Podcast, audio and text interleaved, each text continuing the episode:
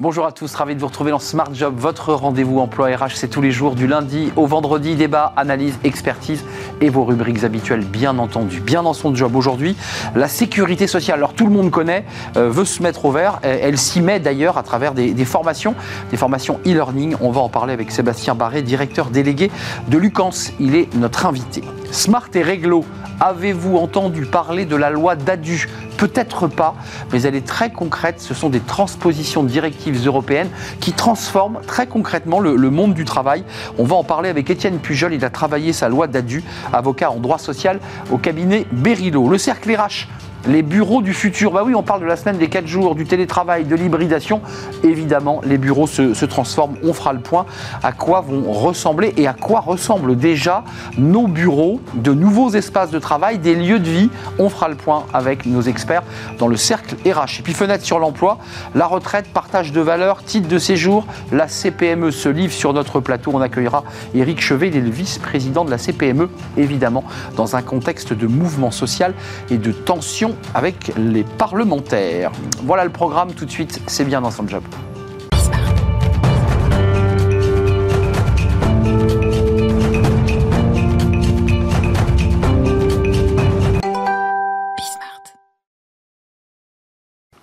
Dans son job. On parle euh, de ben, la sécurité sociale qui a décidé de se, mettre au vert et de lancer des programmes de formation très concrets. Vous vous souvenez, on avait reçu euh, le ministre euh, en charge, Stanislas Guérini, en charge de la fonction publique, qui avait déployé sur notre plateau ben, toute cette opération pour aller et transformer eh les, agents en agents verts. Et on en parle avec vous, Sébastien Barré. Bonjour, directeur délégué de Lucans. Un petit mot sur Lucans, parce qu'on connaît bien la Sécu, la CPM, tout le monde connaît. Lucans, un peu moins, c'est quoi? Alors Lucans, c'est l'Union des caisses nationales de sécurité sociale, donc c'est, comme vous l'avez dit, hein, l'univers de la sécurité sociale que tout le monde connaît. On est tous couverts par la sécurité sociale sur le risque maladie, donc c'est les caisses primaires d'assurance maladie. Mais la sécurité sociale, c'est aussi les CAF, c'est aussi les caisses de retraite qui sont un peu dans l'actualité en ce moment, et c'est aussi les URSAF. Donc c'est 145 000 salariés qui sont au service de la protection sociale de chacun d'entre nous au quotidien. Alors on connaît les formations, ça c'est traditionnel pour toute structure institutionnelle, publique ou privée, mais là, vous avez choisi de, de, mettre l'accent sur des formations euh, pour quoi former aux bons gestes euh, et à devenir quoi plus sobre énergétiquement? C'était ça la, philosophie de la formation?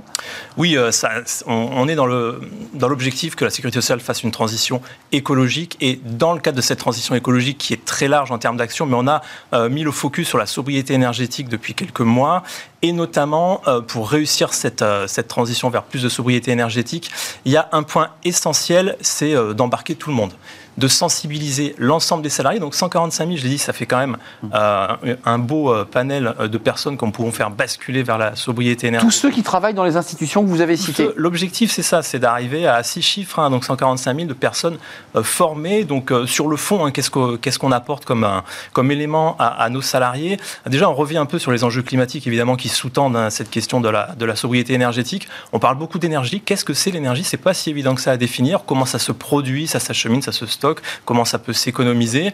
Donc de la culture générale sur notre énergie, elle vient d'où euh, ouais, C'est passionnant. Oui, parce que pour se mettre en mouvement, euh, on ne peut pas faire des modules euh, où on va juste donner des injonctions et des conseils aux personnes. Ça, on est déjà abreuvé de ce type d'informations. Donc il faut rendre partie prenante de l'action, de la réflexion. L'ensemble de nos collaborateurs, ils sont ouverts à ces enjeux. Évidemment, ce sont des citoyens comme chacun d'entre nous. Et donc ils entendent au quotidien tout ça. Mais pour les engager, il faut faire un effort de pédagogie et après, in fine, on arrive aux éco-gestes. Euh, Sébastien Barré, commençons par le début. C'est pas leur apprendre à éteindre la lumière en, quittant le bureau, on est bien d'accord. C'est bien autre chose. C'est bien autre chose. Mais déjà, avant d'arriver, alors on parle évidemment de ces sujets-là parce que c'est quand même le quotidien. On, est euh, dans le tertiaire, donc effectivement. Ordinateur, euh, lumière. Ordinateur, la lumière, l'ascenseur, machine à café, sanitaire, tout ça, tout ça, ça fait partie du sujet.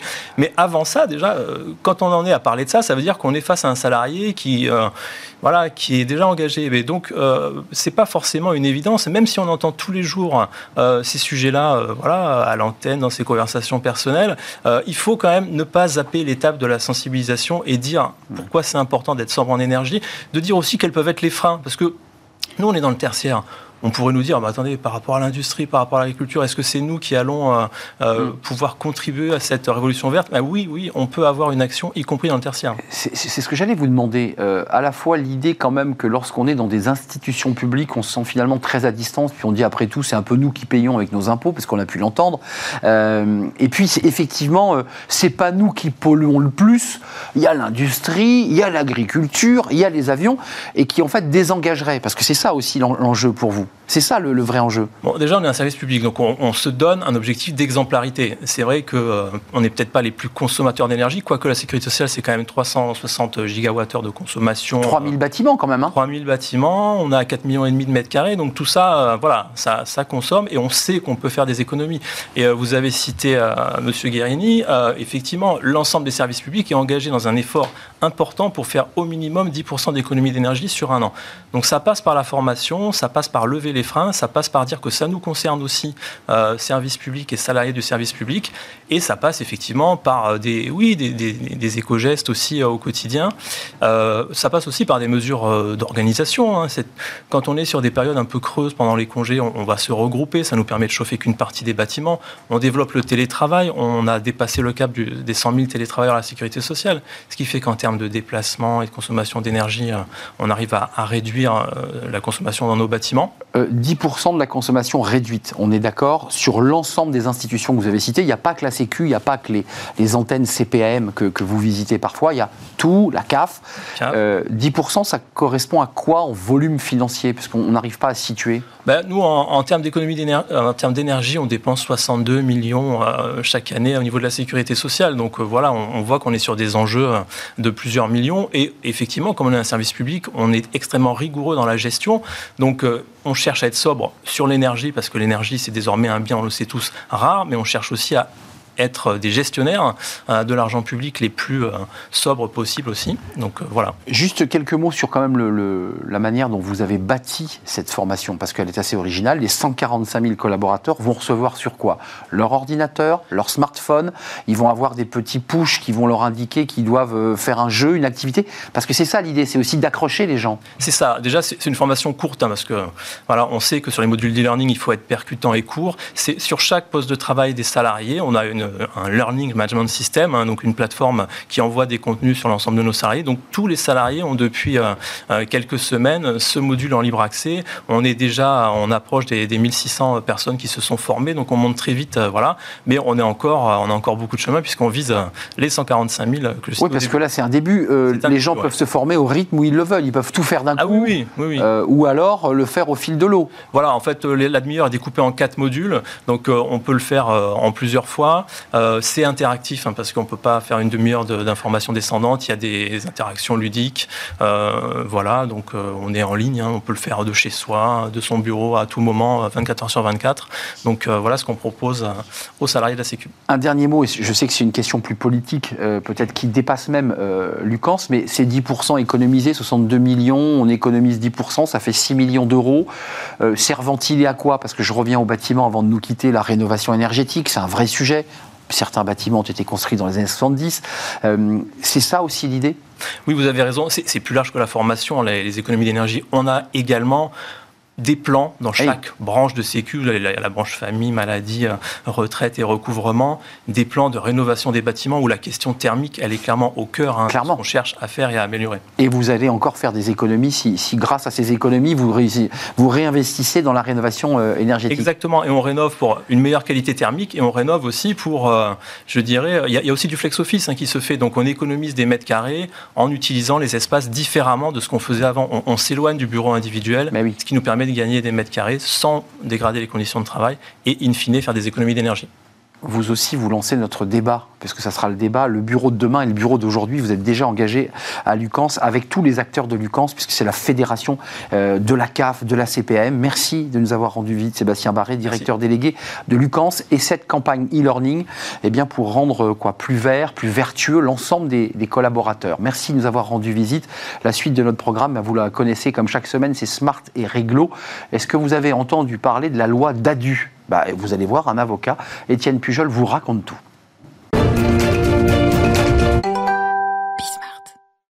Smart et Réglo. Euh, on accueille Étienne Pujol. Bonjour Étienne. Bonjour Arnaud. Vous êtes avocat en droit social cabinet Berilo. Mmh. Euh, alors c'est pas le titre d'une chanson, c'est la loi Dadu, mais c'est pas Dadu ronron bien sûr, pour faire ce, vilain jeu de mots. C'est passionnant parce que la loi Dadu, c'est des choses qui échappent un peu, je dirais, au, radar mainstream. C'est des transpositions de directives européennes qui, sont bah, retranscrites dans le droit français. Et alors là, avec cette loi Dadu, euh, c'est une loi portant diverses adaptations au droit de l'Union européenne, d'où l'acronyme DADU. Qu'est-ce que ça va changer? Alors, ça change euh, pas mal de choses, puisqu'en fait, il y a six directives qui sont transposées en droit français, ou c'est en droit communautaire, et les directives sont prises au niveau de l'Union européenne, et puis après, les législations locales doivent transposer, c'est-à-dire adapter le droit local euh, en fonction des directives qui Ils ont un délai pour le faire. Et elles ont un délai de deux ans pour le faire, exactement. Et là, ben, le délai de deux ans, en ce qui concerne le droit social, avait déjà expiré, et donc il était temps de, mettre en place ces, ces mesures, mais qui touchent aussi des mesures liées à l'épargne salariale, euh, à comment dire, l'accessibilité des locaux pour les personnes handicapées, etc. Mais il y a voilà diverses mesures qui touchent aussi le droit du travail, d'où ma présence ici euh, ce matin. Et cette loi a été votée euh, fin février, donc c'est une loi qui, qui, va être promulguée d'ici quelques jours. Donc les avocats et tous les experts et les DRH l'attendent. c'est un droit, et ça c'est très intéressant puisqu'on on quitte cette journée du 8 mars, qui rééquilibre euh, la place des femmes, le droit des femmes face au droit des hommes. Exactement, et, des pères plus particulièrement par rapport aux mères en fait, puisque euh, dans le droit français, euh, il y a beaucoup de, dispositions pour ne pas que les mamans qui, viennent d'accoucher subissent des, préjudices.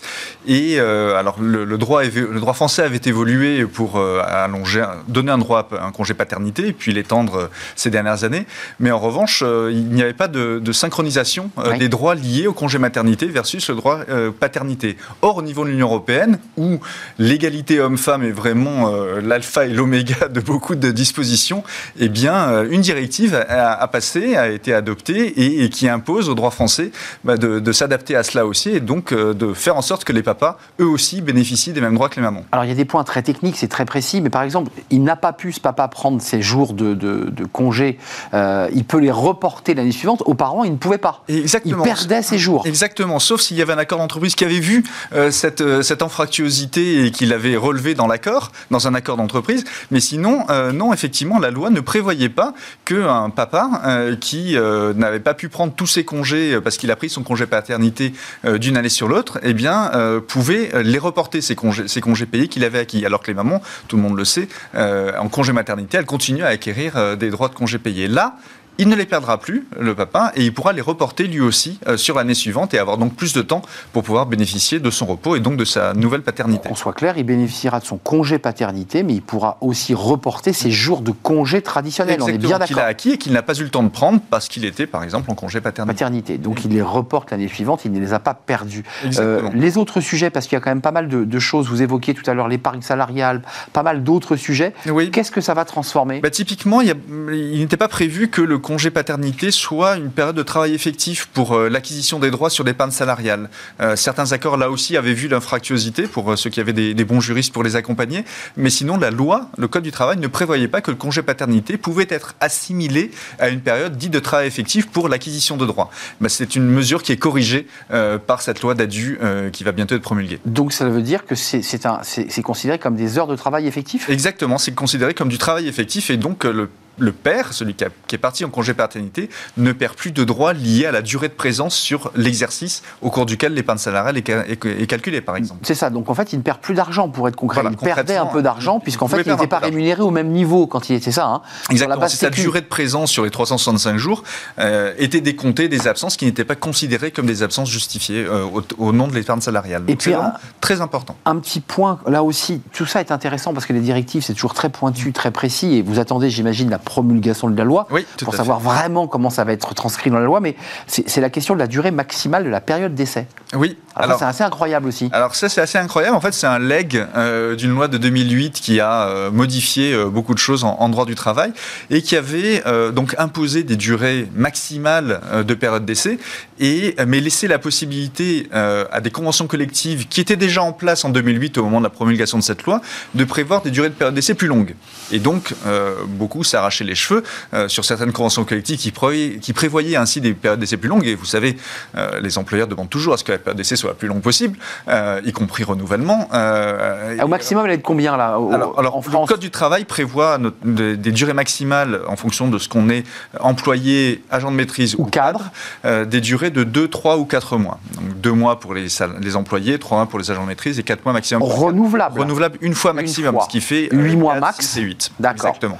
Mais certaines conventions collectives, alors outre le fait que certaines conventions collectives ne prévoient pas la possibilité de renouveler les périodes d'essai, donc là aussi il faut faire très attention. On avait fait une chronique sur les périodes d'essai il, il, y a quelques mois, euh, mais euh, la, certaines conventions collectives donc prévoient des durées plus longues et donc certains DRH euh, s'appuyer sur cette exception prévue par le Code du travail pour prévoir des durées de période d'essai plus longues. Là, à compter des six mois, dit le texte, euh, de la promulgation de la loi, il ne sera plus possible euh, de s'appuyer sur ces conventions collectives pour prévoir des durées de période d'essai plus longues que ce que prévoit le Code du travail. Donc, vraiment, maximum à compter de l'automne prochain, durée maximum renouvellement inclus pour des cadres, c'est huit mois, pas plus. Et on n'ira pas au-delà. Et on ira Quelles que soient les conventions Même collectives. Si les conventions collectives prévoient que ça peut être plus long, elles ne seront plus opposables aux salariés, donc il faut faire très, très, très attention. Ça simplifie la vie des avocats aussi. Euh, oui, ça évite les risques en tout cas. Les, risques de, Les risques que, l'on trouve derrière en contentieux prud'homal. Et, et, créer des contentieux. Merci Étienne de nous avoir éclairé. C'est un sujet important. Suivez-le de près, vous qui êtes DRH, vous qui suivez tout ce, tout ce droit social. Euh, et ça va être promulgué dans quelques jours? Oui, exactement. Ils ont 30 jours pour le promulguer. Il n'y a pas eu de recours de Conseil constitutionnel à ma connaissance, donc euh, ça va être promulgué d'ici fin mars. Donc d'ici fin mars, on en saura plus. Merci Étienne de nous avoir rendu visite avec cette loi d'ADU qui transpose six, au moins six directives, six directives communautaires, communautaires de, du droit du travail. Merci de nous avoir rendu visite à la tête du cabinet Berilo. On fait une courte pause et on va s'intéresser alors au sujet qui est très lié d'ailleurs à l'hybridation du travail, à la semaine des 4 jours, c'est le bureau. À quoi va ressembler et à quoi ressemble déjà notre bureau, votre bureau? Bah, C'est fini hein, ces bureaux en enfilade avec ces grands open space, c'est terminé. On met des cloisons, on crée des espaces, on crée des lieux de vie, on met des petites cabines aussi pour passer des, coups de fil très au calme. On fait des grandes cafétérias pour se retrouver. C'est plus un bureau, bah, c'est une sorte de lieu de vie, de partage justement on en parle avec nos invités dans le cercle RH et ils sont là juste après la pause.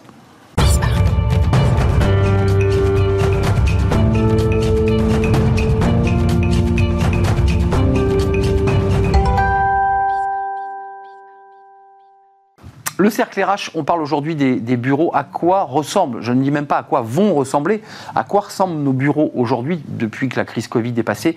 Il suffit d'aller dans des grandes entreprises pour découvrir bah, que c'est plus du tout les bureaux qu'on a connus il y a, 10 ans. Euh, des petits espaces, euh, des connexions, des, petites cabines où on passe des coups de fil euh, intimes, des grandes cafétérias qu'on n'appelle plus cafétéria où on va manger, prendre son petit déjeuner, parfois même dîner. C'est la révolution de l'espace de travail. C'est de ça dont on parle aujourd'hui dans le cercle RH. Euh, avec moi, trois invités. Ils sont des spécialistes du sujet. Anne Lebruchec, merci d'être avec nous. Euh, Chief Office, euh, People Officer chez Job Teaser. Et vous aurez une vision très européenne, française et européenne, pour voir comment les choses se passent et comment elles évoluent dans certains pays européens. Merci d'avoir répondu à notre invitation. Jérémy Papon est à, est à vos côtés. Bonjour Jérémy. vous êtes Head of Consulting. On en a marre de citer ces titres anglais. Head of Consulting, Workplace Strategy and Project Management chez BNP Real Estate. C'est quoi votre titre en français, si je devais le mettre en français? Responsable du département du conseil. Du conseil, et vous aurez une analyse évidemment d'expert, parce que vous, vous, analysez aussi comme un expert ces transformations de nos bureaux. Et puis Maxime Septi, bonjour Maxime. Bonjour. Euh, vous êtes alors vous directeur marketing, voilà, je, je, m'y retrouve, c'est français, euh, chez Human Protocol avec des outils tech qui nous permettent de nous connecter. On avait un invité euh, qui nous disait, ben, j'ai mes salariés sont au Guatemala, et ils ont leur bureau, leur espace, et ils peuvent travailler très très loin. D'abord, une définition, est-ce qu'on est dans la transformation, Jérémy et, mes deux invités, euh, est-ce qu'on est dans la transformation ou est-ce qu'on est, on a déjà basculé? Parce que je, suis parfois invité par, euh, par des, des RH, ils me font visiter leur entreprise.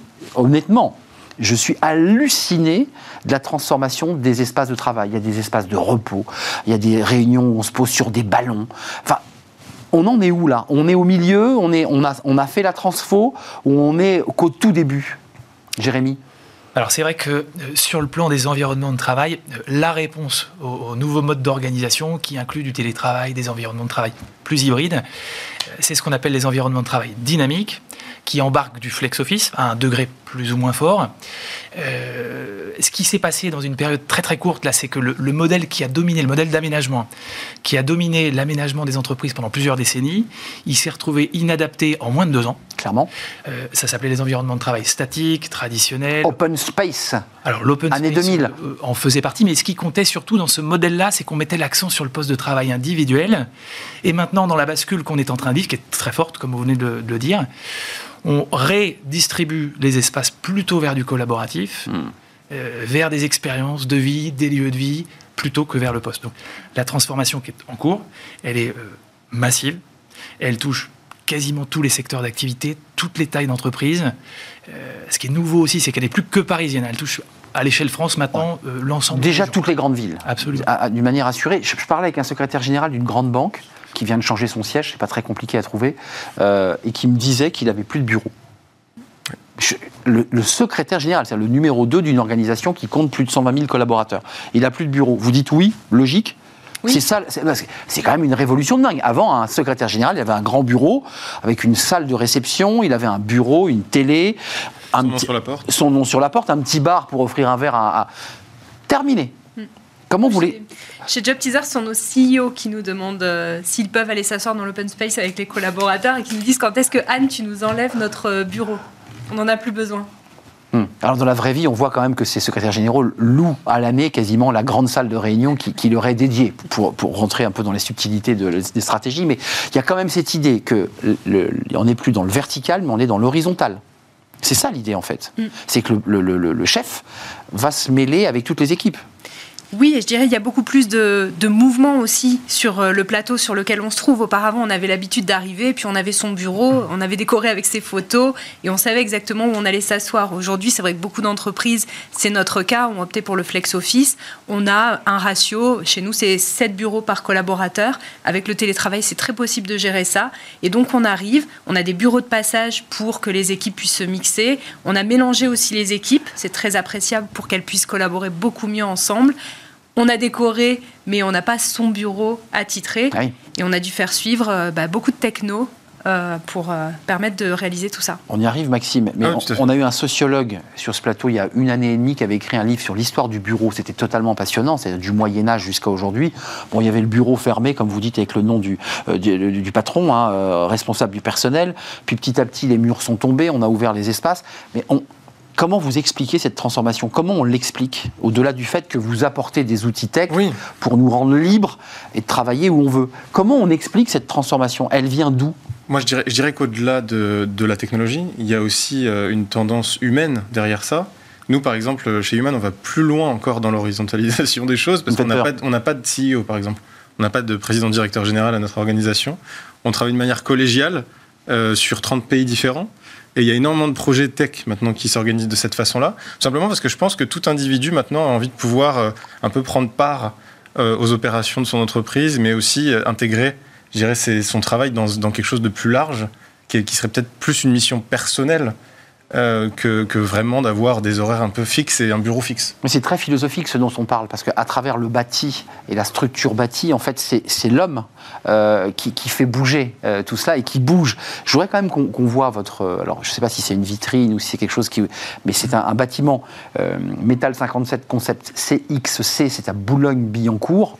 peut-être, on va voir les photos, peut-être nous les commenter. Excusez-moi, quand je vois cette photo, on est dans une entreprise, on est à la cafette, on est dans, on est dans, une, on est dans le salon VIP d'une gare, c'est quoi? Bah, Metal 57, c'est un des plus beaux exemples et les plus récents de, redéveloppement, d'imagination d'un immeuble de bureau qui correspond à ces nouvelles formes de travail dont on est en train de parler. Oui, ça c'est le socle du rez-de-chaussée.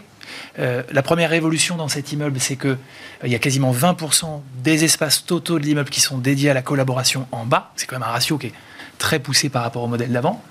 Là, vous êtes sur des espaces qui sont dédiés à l'écosystème de l'entreprise. Donc les collaborateurs, les visiteurs, les clients. On peut le voir là. On peut. Alors là, ça, c'est une salle de réunion ce sont toujours des espaces qui sont euh, à la disposition de l'écosystème de l'entreprise. C'est très beau. Toujours sur le socle. Effectivement, il y a des ambiances architecturales qui sont très travaillées. Avec une transparence, je m'autorise. Avec beaucoup de Non, mais c'est-à-dire qu'on voit qui est dans la salle. Avant, ce n'était pas le cas. C'était muré. Il fallait qu'on pousse la porte pour voir si c'était le directeur général qui était assis. Là, on voit Complètement. On se regarde. Ça, c'est, ça dit quelque chose aussi, je trouve. On est sur des modèles beaucoup plus ouverts sur l'extérieur, beaucoup plus ouverts vers, euh, en général, l'écosystème immédiat de l'immeuble. Donc, il n'y a plus besoin nécessairement d'avoir son poste de travail comme, comme euh, vous le mentionniez. Euh, l'intelligence de ces bureaux, ça repose plutôt dans une diversité d'espaces non attribués qui sont à la disposition de tout le monde. Alors, j'ai un petit paradoxe que je voudrais soulever parce que vous êtes des experts du sujet. On est dans une société de l'individualisation, on veut tout euh, d'une manière individuelle. Et là, vous me dites exactement l'inverse. On veut plus avoir son bureau à soi, avec son petit mug, avec sa petite photo. Euh, D'ailleurs, je ne sais pas si on veut plus, parce qu'il y a eu un vrai débat sur le flex office. Il, s'est vraiment installé le flex office parce qu'au tout début, euh, pendant la période Covid, il y a pas mal d'acteurs de, la tech qui sont venus en disant on a, le, truc, vous appuyez sur le bouton, vous y êtes, vous tirez votre bureau, puis vous partez. On a lu des articles dans Le Monde, dans le Figaro, qui disaient bah, les salariés, ils sont pas totalement prêts. C'est quoi? C'est vous qui l'imposez ou c'est une demande qui vient d'en bas? On a fait chez Job Teaser, nous, beaucoup d'enquêtes auprès de nos salariés pour mesurer jusqu'à quel point ils avaient évolué dans leur euh, pratique. Et on a vraiment vu post-Covid que leurs besoins en matière d'aménagement du bureau avaient changé. Par exemple, dorénavant, ils nous disent j'ai pas vraiment besoin d'avoir un espace moi pour me concentrer. Si j'ai besoin de me concentrer, je reste à la maison parce que je suis en télétravail. En revanche, j'ai besoin d'avoir un espace collectif. J'ai besoin de pouvoir organiser des réunions dans lesquelles on va travailler ensemble. J'ai besoin de faire venir mes collègues en Europe. D'où le cadre, la qualité du cadre. Voilà, et j'ai besoin d'avoir des salles donc modulaires dans lesquelles je vais pouvoir euh, faire des activités de groupe, je vais pouvoir faire des workshops, je vais pouvoir travailler autour d'ateliers, et, euh, c'est ça qui est devenu très important. Il est rentré dans les mœurs, le Flex Office, et je vais donner la parole à Jérémy, parce qu'il reste trois autres photos qu'on a sélectionnées qui, sont dans le, cadre de la qualité de vie au travail et l'accès à son emploi, qui est un sujet très important, mais le Flex Office euh, on y est, il est entré dans les mœurs ou ça ne concerne qu'une petite frange des salariés de la tech notamment Alors je, dirais oui, nous, nous, on, adresse, je dirais encore une plus petite frange parce que notre, notre technologie permet à plus de 500 000 personnes dans le monde aujourd'hui d'avoir accès à des tâches, à des micro-jobs comme on peut dire euh, en anglais. Et ces personnes-là, on est vraiment sur une frange extrême, je dirais. C'est des personnes qui veulent rendre de compte à personne, qui ne sont pas employées par aucune structure. Donc des lieux comme ça font beaucoup de sens parce qu'elles peuvent avoir accès à un environnement très professionnel le temps euh, nécessaire pour, pour, pour elles d'aller au bout de leur tâche, et puis après repartir à une vie totalement différente. Donc je pense que c'est parfaitement ancré, et c'est une tendance mondiale. Nous, on est sur 30 pays, et tous nos collaborateurs, donc à l'intérieur de notre structure, mais aussi à l'extérieur avec les workers, euh, ont, ont, accès à ce genre de structure de flex office. Génération Z plutôt? Oui, on est vraiment sur, on est vraiment sur de la génération Z qui veut en fait euh, globalement plus rendre de compte à personne. Ouais. C'est-à-dire que je, suis lié, mais d'une manière très fine, euh, avec l'organisation. Avant, on avait un gros tuyau, on était relié par son bureau, par ses chefs, par sa hiérarchie. Là, tout d'un coup, le, fil se, devient très très fin. Et nous, notre technologie, c'est exactement ça. C'est-à-dire qu'on arrive à relier des personnes qui souhaitent faire effectuer une tâche à des personnes qui veulent effectuer une tâche. Le lien, il est philosophique. Pourquoi? Parce que la génération Z veut savoir si elle a envie d'effectuer la tâche. Sans, sans, un lien de contrat. Sans un lien de contrat, automatisé et immédiat. Et le paiement se fait par un tiers de confiance euh, technologique. Et, du coup, le seul lien se fait par la propre, volonté de la Gen Z de, réaliser le, travail ou non. Ça, ça décoiffe hein, ce que vous nous dites. Hein. Moi qui suis un ancien, qui, suis un senior, puisque je suis rangé dans la catégorie, c'est surprenant ce, qu'on entend. Jérémy, euh, vous avez l'expertise. Et ce que vous utilisez à Boulogne, c'est aussi une manière de montrer à vos clients, regardez ce qu'on est capable de faire aussi, j'imagine. Euh, on voit, hein, il y a eu une crise des bureaux pendant cette période Covid, les entreprises ont réduit, ils se sont dit, mais pourquoi avoir autant de bureaux ce qui forcément fait repenser le business automatiquement. Trois images quand même mm. euh, qui sont intéressantes. Les bornes électriques qu'on va voir euh, s'afficher, les vélos, donc la mobilité et le sport. Alors on voit les voitures avec des bornes qui permettent aux gens de pouvoir se garer avec leur voiture électrique et de recharger. Ils repartent le, soir. La salle de muscu et euh, les vélos ça aussi, c'est, j'allais dire, c'est maintenant, ça rentre dans le package d'une entreprise qui dit je fais mes bureaux, t'as as bien mis la borne électrique, ah j'ai oublié.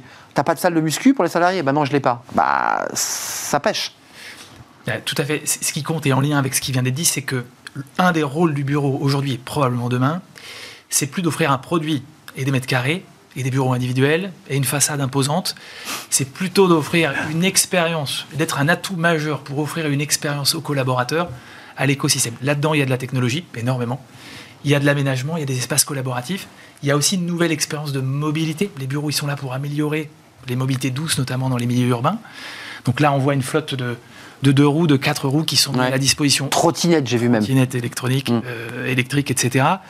Euh, à la disposition de l'écosystème de l'entreprise. tout ça, ça participe finalement de ce que l'entreprise elle communique vers l'extérieur et elle offre à son écosystème. C'est un rôle quand même euh, mais nouveau. On a vu l'enjeu sociologique et les évolutions du bâti, mais est-ce qu'il y a derrière la volonté pour les entreprises qui ont compris que leurs collaborateurs étaient en train de se barrer, pour le dire un peu abruptement, leur donner un peu envie de revenir? Parce qu'il y a quand même, là, quand on voit vos locaux, franchement, moi, j'ai plutôt envie d'aller travailler dans ces lieux-là, quoi. Je, je me dis, c'est bah, c'est pas mal.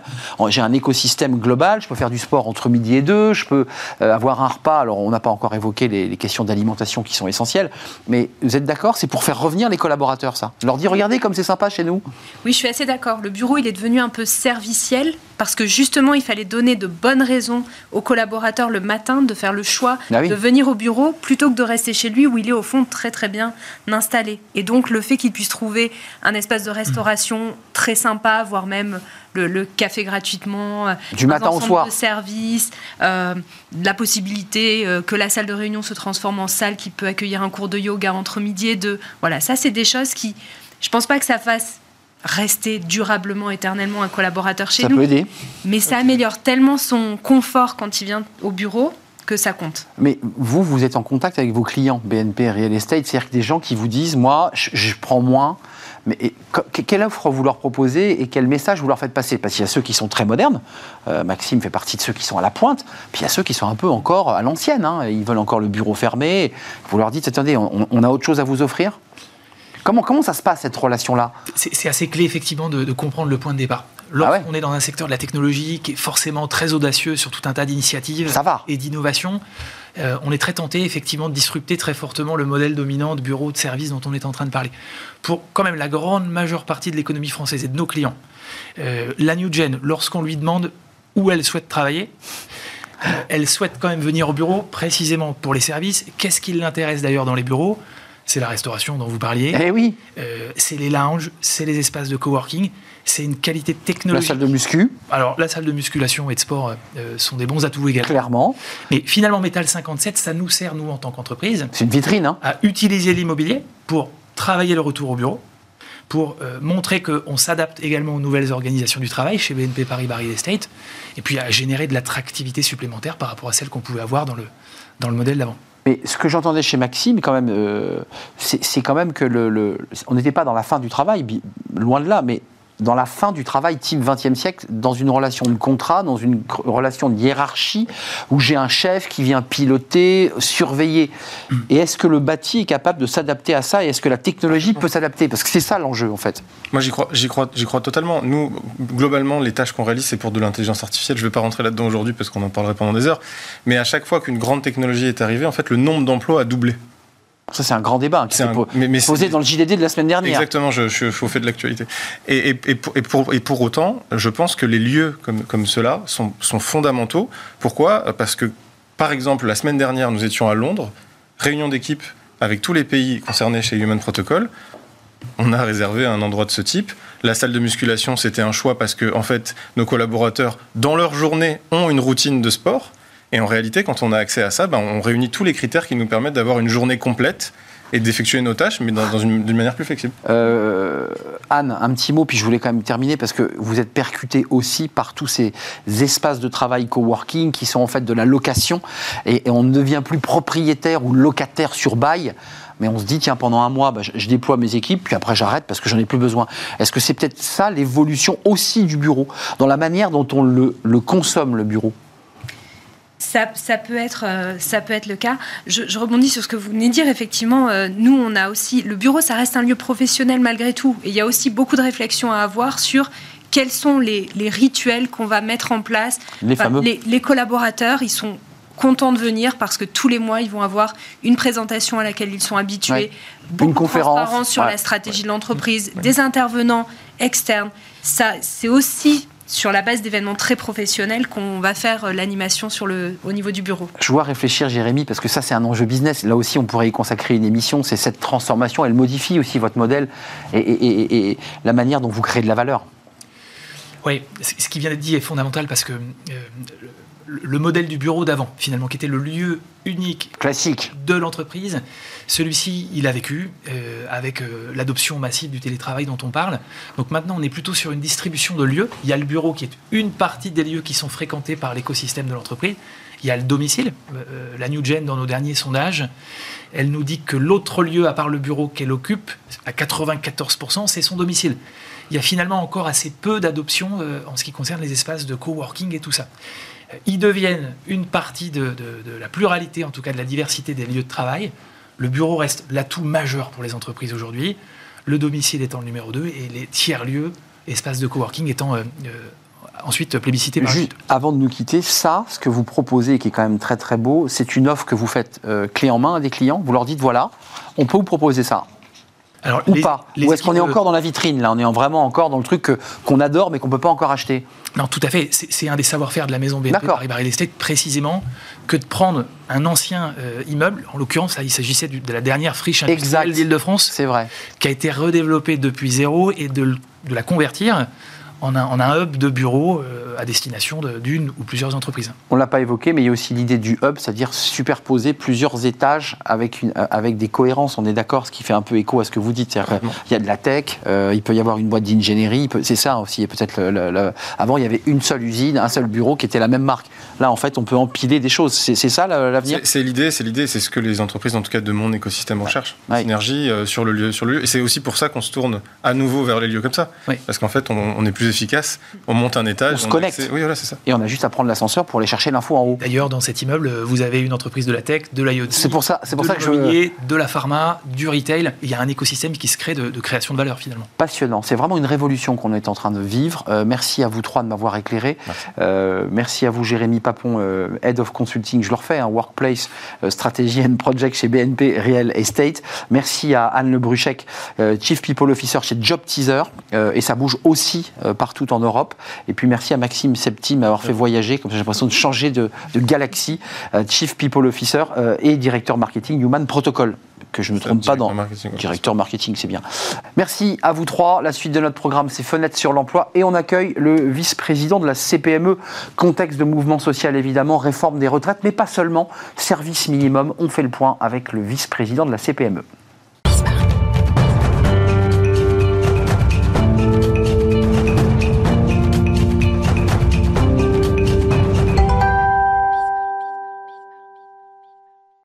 Fenêtre sur l'emploi. Et pour terminer, eh bien, nous accueillons Éric Chevet. Bonjour Éric, euh, vice-président de la CPME. vous êtes là aujourd'hui dans, un contexte, il faut le dire, assez particulier.